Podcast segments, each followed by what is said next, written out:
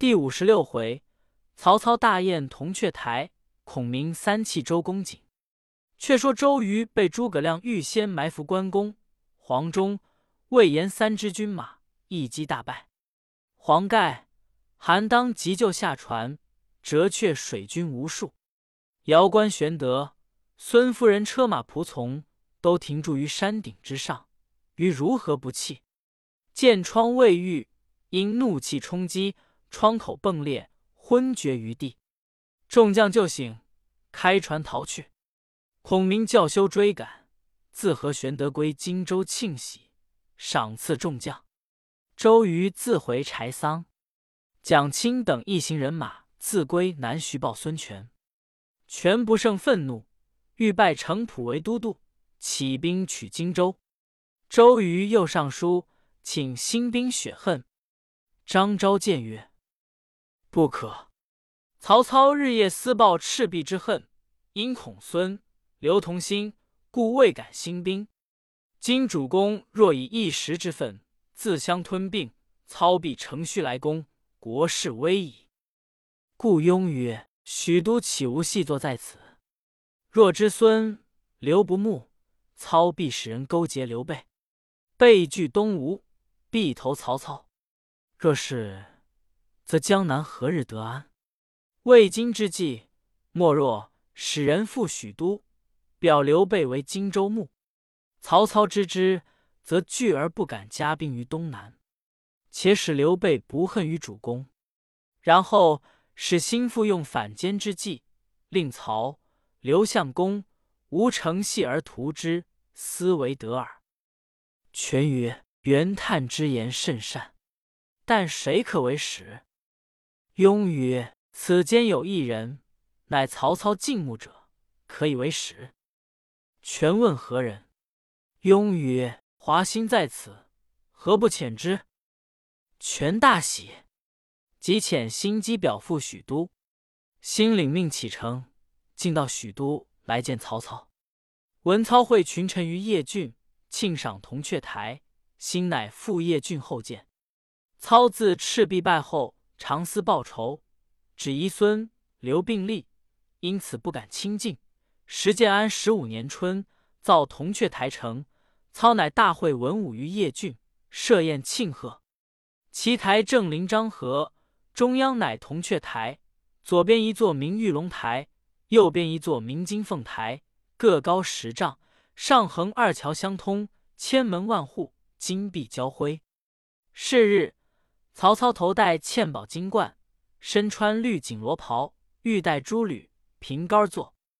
文武侍立台下，操欲观武官比试弓箭，乃使进士将西川红锦战袍一领挂于垂杨之上，下设一箭垛，以百步为界，分武官为两队。曹氏宗族俱穿红，其余将士俱穿绿，各带雕弓长箭，跨安乐马，听候指挥。操传令曰：“有能射中箭垛红心者，即以锦袍赐之。”如射不中，罚水一杯。号令方下，红袍队中一个少年将军骤马而出，众视之，乃曹休也。休飞马往来，奔驰三次，扣上箭，拽满弓，一箭射去，正中红心。金鼓齐鸣，众皆喝彩。曹操于台上望见，大喜，曰：“此吾家千里驹也。”方欲使人取锦袍与曹休，只见绿袍队中一骑飞出，叫曰：“丞相锦袍，何让俺外姓先取？宗族中不宜参阅。”操视其人，乃文聘也。众官曰：“且看文仲业设法。”文聘拈弓纵马一箭，一中红心。众皆喝彩，金鼓乱鸣。聘大呼曰：快取袍来！只见红袍队中又一将飞马而出，厉声曰：“文烈先生，汝何得争夺？看我与你两个解剑！”拽满弓，一箭射去，也中红心。众人齐声喝彩。是其人，乃曹洪也。洪方欲取袍，只见绿袍队里又一将出。杨公叫曰：“你三人设法，何足为奇？看我射来！”众视之，乃张合也。合飞马翻身，背射一箭，也中红心。四支箭齐齐的攒在红心里。众人都道：“好射法！”何曰：“锦袍须该是我的。”言未毕，红袍队中一将飞马而出。大叫曰：“汝翻身背射，何足称意？看我夺射红心！”众视之，乃夏侯渊也。渊骤马至界口，扭回身一箭射去，正在四箭当中，金鼓齐鸣。渊勒马按弓，大叫曰：“此箭可夺得锦袍吗？”只见绿袍队里一将应声而出，大叫。且留下锦袍与我徐晃。渊曰：“汝更有何设法，可夺我袍？”晃曰：“汝夺射红心，不足为意。看我单取锦袍。”拈弓搭箭，遥望柳条射去，恰好射断柳条，锦袍坠地。徐晃飞取锦袍，披于身上，骤马至台前，声诺曰。谢丞相袍，曹操与众官无不称羡。晃才勒马要回，猛然台边跃出一个绿袍将军，大呼曰：“你将锦袍那里去？早早留下与我！”众视之，乃许褚也。晃曰：“袍已在此，汝何敢强夺？”楚更不回答，竟飞马来夺袍。两马相近。徐晃便把弓打许褚，楚一手按住弓，把徐晃脱离鞍桥。晃急弃了弓，翻身下马，楚亦下马，两个揪住厮打。操即使人解开，那领锦袍已是扯得粉碎。操令二人都上台。徐晃睁眉怒目，许褚切齿咬牙，各有相斗之意。操笑曰：“孤特是公等之勇耳。”岂惜一锦袍哉？便叫诸将尽都上台，各赐蜀锦一匹。诸将个个称谢。操命各依位次儿坐。乐声竞奏，水陆并陈。文官武将轮次把盏，献酬交错。操故谓众文官曰：“武将既以骑射为乐，足显威勇矣。公等皆饱学之士，登此高台，可不尽家章？”以记一时之盛世乎？众官皆躬身而言曰：“愿从君命。”时有王朗、钟昼、王粲、陈琳一班文官进献诗章，诗中多有称颂曹操功德巍巍、何当受命之意。曹操逐一览毕，笑曰：“诸公佳作，过誉甚矣。孤本于陋，实举孝廉。”后值天下大乱，驻金舍于桥东五十里，欲春夏读书，秋冬涉猎，以待天下清平，方出仕耳。不意朝廷只孤为典军校尉，遂更其意，专欲为国家讨贼立功。徒死后得题墓道曰：“汉故征西将军曹侯之墓，平生愿足矣。”念自讨董卓，剿黄巾以来，除袁术，破吕布。灭袁绍，定刘表，遂平天下。身为宰相，人臣之贵已极，又复何望哉？如国家无辜一人，正不知几人称帝，几人称王。或见孤权重，妄相忖度，疑孤有一心，此大谬也。孤常念孔子称文王之至德，此言耿耿在心。但欲孤委捐兵众。归咎所封武平侯之国，实不可耳。诚恐一解兵柄，为人所害。孤败则国家轻微，是以不得慕虚名而处实祸也。诸公必无知孤意者。众皆起拜曰：“虽一饮，周公不及丞相矣。”后人有诗曰：“周公恐惧流言日，王莽谦恭下士时。假使当年身便死。”一生真未有谁知。曹操连饮数杯，不觉沉醉，唤左右捧过笔砚，意欲作《铜雀台》诗。刚才下笔，忽报东吴使华歆表奏刘备为荆州牧，孙权以妹嫁刘备，汉上九郡大半已属备矣。操闻之，手脚慌乱，投笔于地。程昱曰：“丞相在万军之中，矢石交攻之际，未尝动心。今闻刘备得了荆州，何故如此失惊？”操曰：“刘备，人中之龙也，生平未尝得水。今得荆州，是困龙入大海矣。孤安得不动心哉？”程昱曰：“丞相之华歆来意否？”操曰：“未知。”欲曰：“孙权本计刘备，欲以兵攻之，但恐丞相乘虚而击，故令华歆为使，表见刘备，乃安备之心，以赛丞相之望耳。”操点头曰：“是也。”欲曰：“某有一计，使孙刘自相吞并，丞相乘间图之，一鼓二敌俱破。”操大喜，遂问其计。程昱曰：“东吴所疑者，周瑜也。丞相今表奏周瑜为南郡太守，程普为江夏太守。刘华兴在朝重用之，瑜必自与刘备为仇敌矣。我乘其相并而图之，不亦善乎？”操曰：“众德之言，正合孤意。”遂召华歆上台，重加赏赐。当日言散。操即引文武回许昌，表奏周瑜为总领南郡太守，程普为江夏太守，封华歆为大理少卿，留在许都。使命至东吴，周瑜、程普各受职器。周瑜既领南郡，欲思报仇，遂上书吴侯，启令鲁肃去讨还荆州。孙权乃命肃曰：“汝昔保借荆州与刘备。”今被千言不还，等待何时？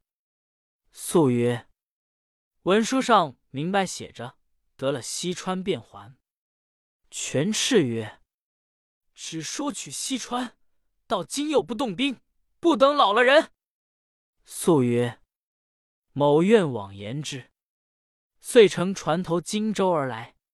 却说玄德与孔明在荆州广聚粮草，调练军马。远近之事多归之。忽报鲁肃道：“玄德问孔明曰：‘子敬此来何意？’孔明曰：‘左者孙权表主公为荆州牧，此事据曹操之计。操封周瑜为南郡太守，此欲令我两家自相吞并，他好于中取势也。今鲁肃此来，又是周瑜既受太守之职，要来索荆州之意。’”玄德曰：“何以答之？”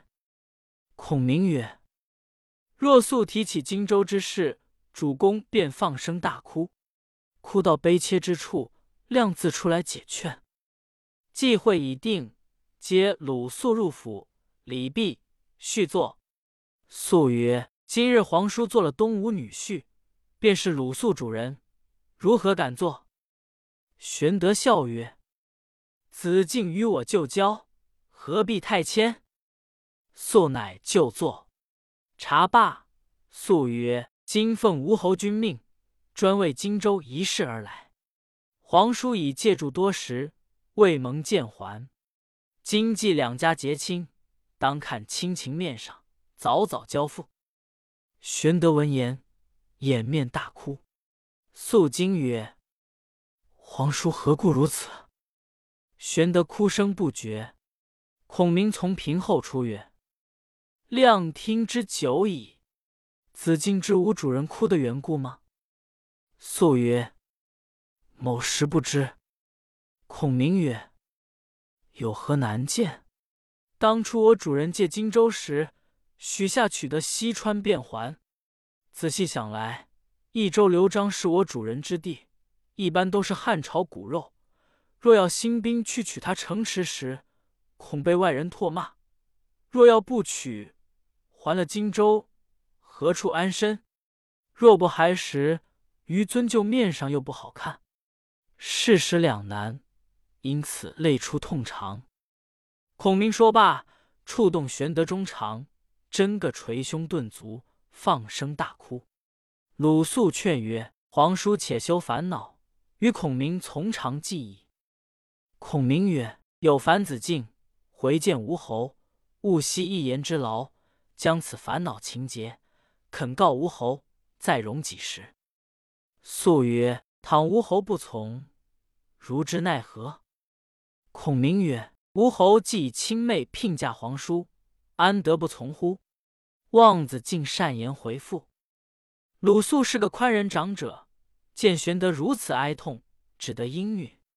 玄德、孔明拜谢，宴毕，送鲁肃下船，进到柴桑，见了周瑜，具言其事。周瑜顿足曰：“子敬右中诸葛亮之计也。当初刘备依刘表时，常有吞并之意，何况西川刘璋乎？四次推掉，未免累及老兄矣。吾有一计，使诸葛亮不能出吴算中，子敬便当一行。”肃曰：“愿闻妙策。”瑜曰：“子敬不必去见吴侯，再去荆州，对刘备说。”孙刘两家既结为亲，便是一家。若刘氏不忍去取西川，我东吴起兵去赶，取得西川时，以作嫁资，却把荆州交还东吴。素曰：“西川条地，取之非易。都督此计，莫非不可？”余笑曰：“子敬真长者也，你道我真的去取西川与他？”我只以此为名，实欲去取荆州，且教他不做准备。东吴军马收川，路过荆州，就问他索要钱粮。刘备必然出城劳军。那时乘势杀之，夺取荆州，雪无之恨，解足下之祸。鲁肃大喜，便再往荆州来。玄德与孔明商议，孔明曰：“鲁肃必不曾见吴侯。”直到柴桑和周瑜商量了甚计策，来诱我耳。但说的话，主公只看我点头，便满口应承。计会已定。鲁肃入见，李毕，曰：“吴侯甚是称赞皇叔圣德，遂与诸将商议，起兵替皇叔收川。取了西川，却换荆州，以西川权当价资。但军马经过。”却望应些钱粮。孔明听了，忙点头曰：“难得吴侯好心。”玄德拱手称谢曰：“此皆子敬善言之力。”孔明曰：“如雄师到日，即当远接犒劳。”鲁肃暗喜，宴罢辞回。玄德问孔明曰：“此事何意？”孔明大笑曰：“周瑜死日近矣。”这等计策，小儿也瞒不过。玄德又问如何，孔明曰：“此乃假途灭国之计也。虚名木川，实取荆州。等主公出城劳军，城势拿下，杀入城来，攻其不备，出其不意也。”玄德曰：“如之奈何？”孔明曰：“主公宽心，只顾准备窝弓以擒猛虎。”安排仙儿以钓鳌鱼，等周瑜到来，他便不死，也九分无气。便唤赵云听计，如此如此，其余我自有摆布。玄德大喜。后人有诗云：“周瑜决策取荆州，诸葛先知第一筹。指望长江香儿稳，不知暗里钓鱼钩。”却说鲁肃回见周瑜，说玄德。孔明欢喜一节，准备出城劳军。周瑜大笑曰：“原来金帆也中了无计。”便叫鲁肃禀报吴侯，并遣程普引军接应。周瑜此时见疮已见平玉，身躯无事，使甘宁为先锋，自与徐盛、丁奉为第二领统，吕蒙为后队，水陆大兵五万，望荆州而来。周瑜在船中，时复欢笑，以为孔明中计。前军至下口，周瑜问：“荆州有人在前面接否？”人报：“刘皇叔使糜竺来见都督。”于焕志，问劳军如何。糜竺曰：“主公皆准备安排下了。”瑜曰：“皇叔何在？”竺曰：“在荆州城门外相等，与都督把盏。”瑜曰：“今为汝家之事，出兵远征。”劳军之礼，休得轻易。糜竺领了言语，先回。战船秘密排在江上，依次而进。看看至公安，并无一只军船，又无一人远接。周瑜催船速行，离荆州十余里，只见江面上静荡荡的。哨探的回报：荆州城上插两面白旗，并不见一人之影。于心怡。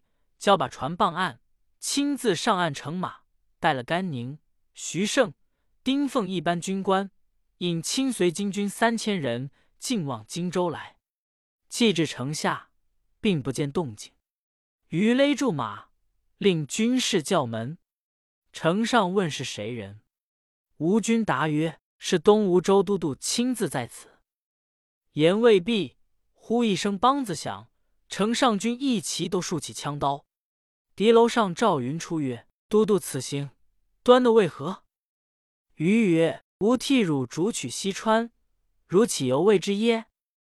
云曰：“孔明军师已知都督假图灭国之计，故留赵云在此。吾主公有言：孤与刘璋皆汉室宗亲，安忍背义而取西川？若汝东吴端的取蜀，吾当披发入山，不失信于天下也。”周瑜闻之，勒马便回。只见一人打着令自骑与马前报说：“探得四路军马一齐杀到，关某从江陵杀来，张飞从秭归杀来，黄忠从公安杀来，魏延从禅岭小路杀来，四路正不知多少军马。喊声远近震动百余里，皆言要捉周瑜。于马上大叫一声。”剑疮复裂，坠于马下。正是依着其高难对敌，几番算定总成空。未知性命如何？且看下文分解。